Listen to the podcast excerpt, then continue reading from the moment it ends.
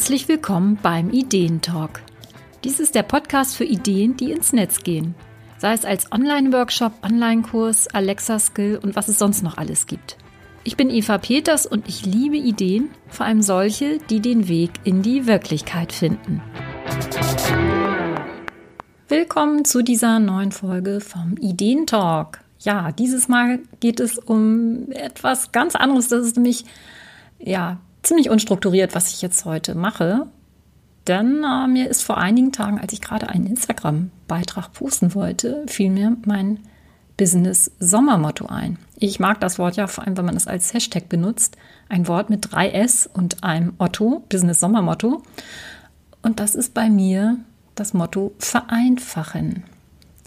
Also zum einen möchte ich die Dinge für mich etwas vereinfachen oder ich bin auch schon ganz gut dabei, aber ich möchte es natürlich auch die Dinge vereinfachen für die Leute, die mit einem eigenen Online-Produkt starten wollen oder die vielleicht mittendrin sind und ja, sich vielleicht auch verzetteln oder den Wald vor lauter Bäumen nicht mehr sehen. Und das ist ganz interessant, weil ich mich selber natürlich auch beobachte dabei, wie die Dinge zum Teil etwas ausufern. Und deswegen möchte ich manches vereinfachen. Dafür habe ich jetzt ein paar Aspekte mitgebracht. Also wirklich nichts Spektakuläres, aber vielleicht hast du selber auch mal Lust, dir eine kleine Liste zu erstellen mit Dingen, die du selber auch vereinfachen könntest. Denn ich denke, das wird ja auch bei jedem ein bisschen anders sein. Also zum einen ist es für mich, dass ich Dinge vereinfache, wenn ich Sachen tue, die mir Spaß machen. Auch das habe ich in den letzten Tagen nämlich gesehen oder erlebt. Ich habe ähm, ein neues Freebie erstellt für Leute, die, ein erstes, die einen ersten Online-Kurs erstellen wollen. Und ich hatte immer mehr Ideen und das Ganze wirklich artete immer mehr aus, was ich noch machen könnte. Und ich will das gar nicht alles erwähnen, dies und das und so und so. Und da tat sich ein ganz neuer Seitenstrang auf, dass ich dachte, boah, eine neue Business-Idee, das könnte ich auch machen. Und habe wirklich einen ganzen Tag damit rumgespielt. Anders kann ich es nicht nennen. Das hat mir so einen Heiden Spaß gemacht. Und da habe ich wieder gemerkt, mein Ding ist eben auch, ja, Produkte zu entwickeln. Das ist eben das, was ich wirklich echt ja, liebe.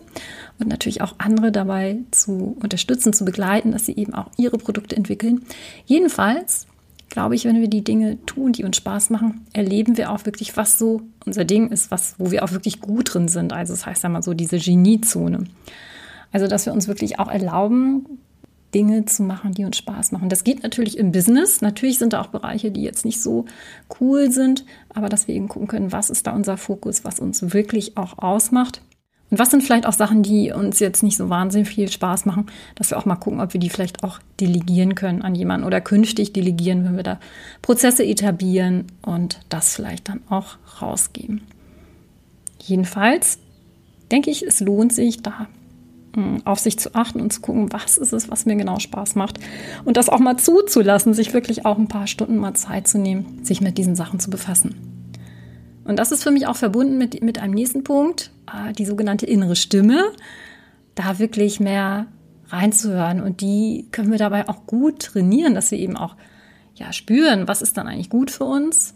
Was machen wir vielleicht auch nur, weil andere das sagen oder weil man das jetzt so machen muss oder weil, man, weil es nicht anders geht. Ja klar, gibt es Regeln und Gesetze, ne? da halten wir uns natürlich alle dran. Aber in diesem ganzen Online-Business-Zirkus gibt es sicherlich auch viele Sachen, wo man überlegen kann, hm, muss man da jetzt wirklich überall mitspielen und äh, auf allen Hochzeiten tanzen und bei allen Events dabei sein und hast du nicht gesehen, äh, das kann ja zum Teil ein bisschen anstrengend sein. Also da ruhig sich zu erlauben, auf sich selber zu hören.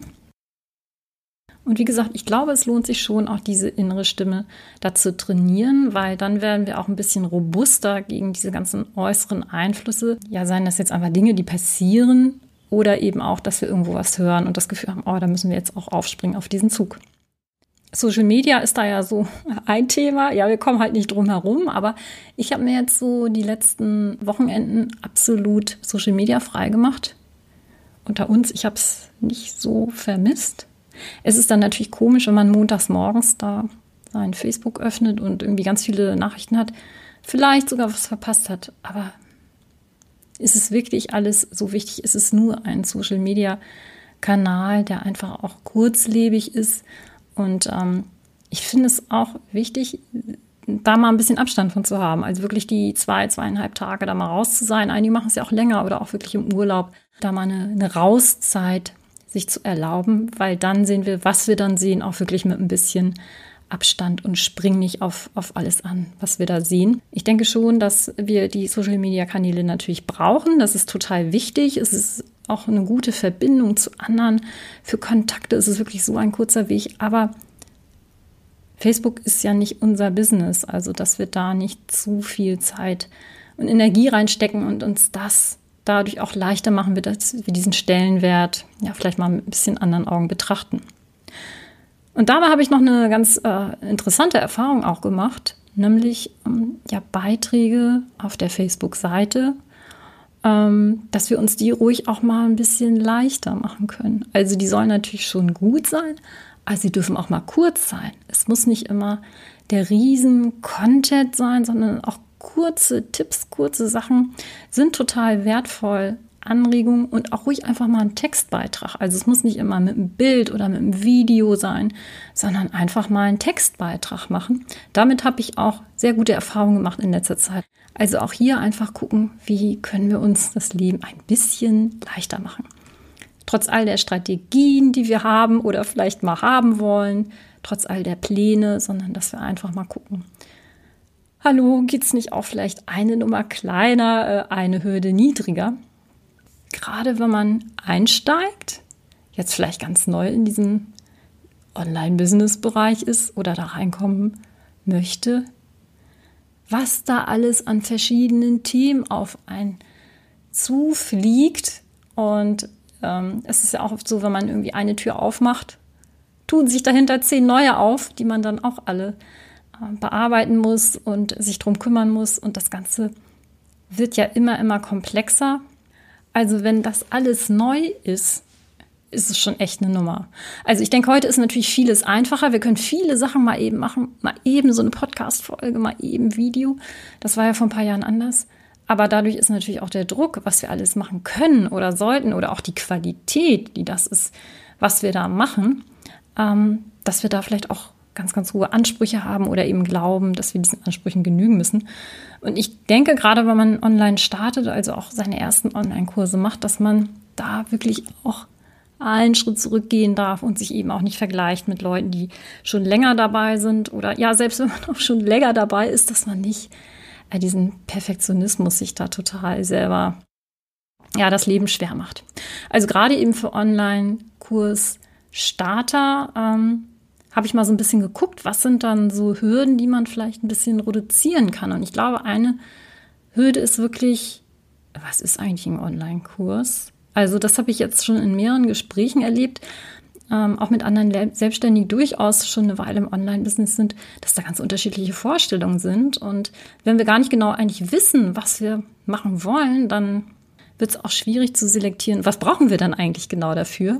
Und deswegen habe ich äh, dieses neue Freebie erstellt, der Online-Kurse Kompass Starter Kit.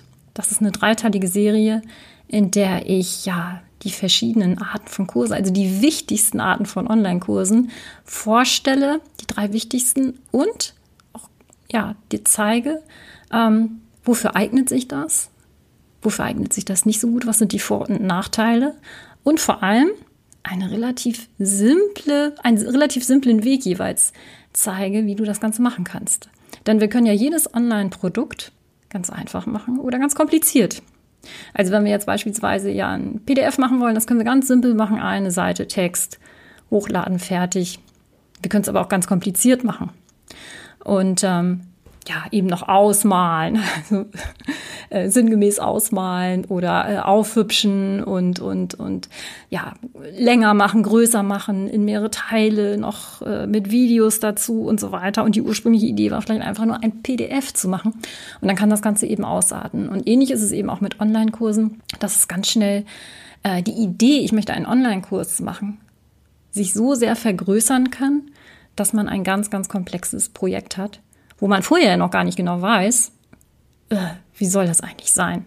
Und äh, sich da in der Praxis nachher auch wirklich verzetteln kann. Daher eben dieses Freebie, das kannst du dir herunterladen unter onlinekursekompass.de slash starter. Und du bekommst dann eine dreiteilige E-Mail-Serie von mir, damit du weißt, welche Art von Online-Kurs möchtest du eigentlich machen.